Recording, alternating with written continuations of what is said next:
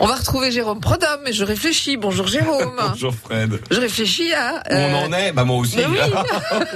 Hier, mission. Charles V. On, on digresserait, on serait vraiment, euh, Ah oui, vraiment on serait embêté. Là, hein. heureusement, comme on digresse pas trop, on, est On va tout embêté. droit. Voilà. Euh, hier, c'était Charles V, qui est donc duc de Lorraine, qui n'a jamais vu la région. Et on passe à son fils, Oui, Léopold. qui revient.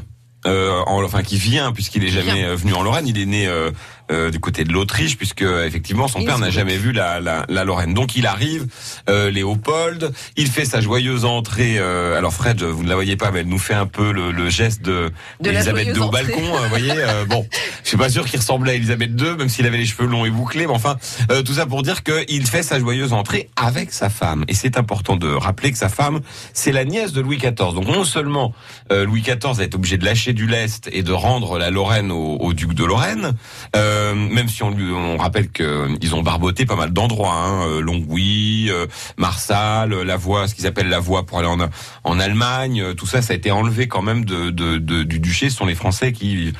Mais euh, en, geste supplémentaire, si vous voulez, de, réconciliation, si on peut dire, euh, Louis XIV donne sa nièce, donc Élisabeth Charlotte euh, d'Orléans, à euh, euh, Léopold pour euh, pour un mariage. Alors les deux euh, ont 19 ans, ils sont très très jeunes hein, quand ils arrivent euh, en Lorraine. Alors un petit zoom sur Elisabeth Charlotte, c'est la fille de monsieur et de madame. Vous savez que la tradition à la cour de France c'est d'appeler toujours le frère aîné du roi monsieur. Alors on en a eu dans- c'est presque une spécialité de la cour de France d'avoir eu des monsieur pas des hannetons.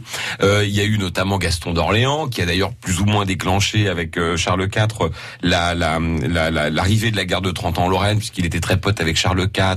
Enfin, c'est, c'est, il a épousé la sœur de Charles IV. Enfin, il a, bon, bref, c'était un, un type un peu bizarre. Et alors, le euh, neveu de ce type-là, le frère de Louis XIV, Philippe d'Anjou, il est encore plus bizarre. D'ailleurs, certains l'appellent Madame. Il est un peu, bon, euh, un peu précieux, c'est le moins qu'on puisse dire. Ce qui est assez marrant, d'ailleurs, c'est qu'alors, il s'est marié à Metz, quand même, pour l'anecdote. Euh, enfin, il s'est marié une première fois à Metz. Vous savez, on se mariait plusieurs fois. euh, Ah bon? vous aviez bah, une procuration, par exemple, Marie Lexinska. Elle s'est mariée symboliquement avec Louis XV à la cathédrale de Strasbourg, mais euh, elle s'est mariée effectivement à Fontainebleau quelques semaines plus tard. D'accord. Euh, on faisait le plus vite possible. Ça permettait d'inviter C'était marrant la remarquez, cérémonie hein. parce que vous aviez le représentant du roi qui mettait sa, son genou sur le lit de la nouvelle mariée pour signifier que le mariage était consommé. Non. Si. bon alors avec Louis XV, il a été bien consommé après, hein, parce qu'on rappelle que le roi lui a donné sept preuves de tendresse dans la nuit, ce qui n'est pas rien, même à cet âge-là.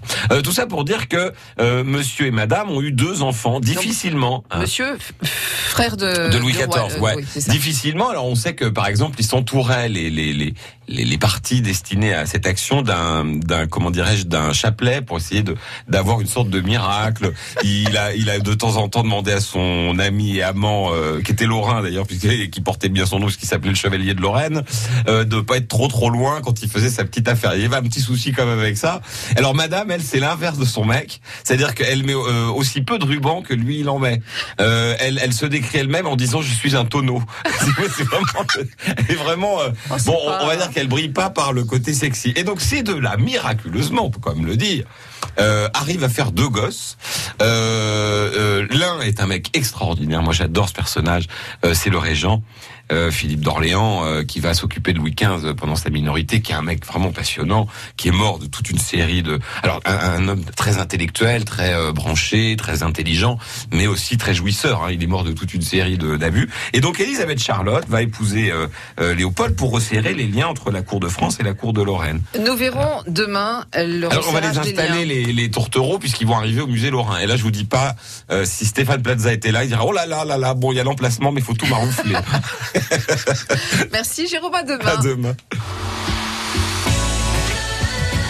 France Bleu Lorraine.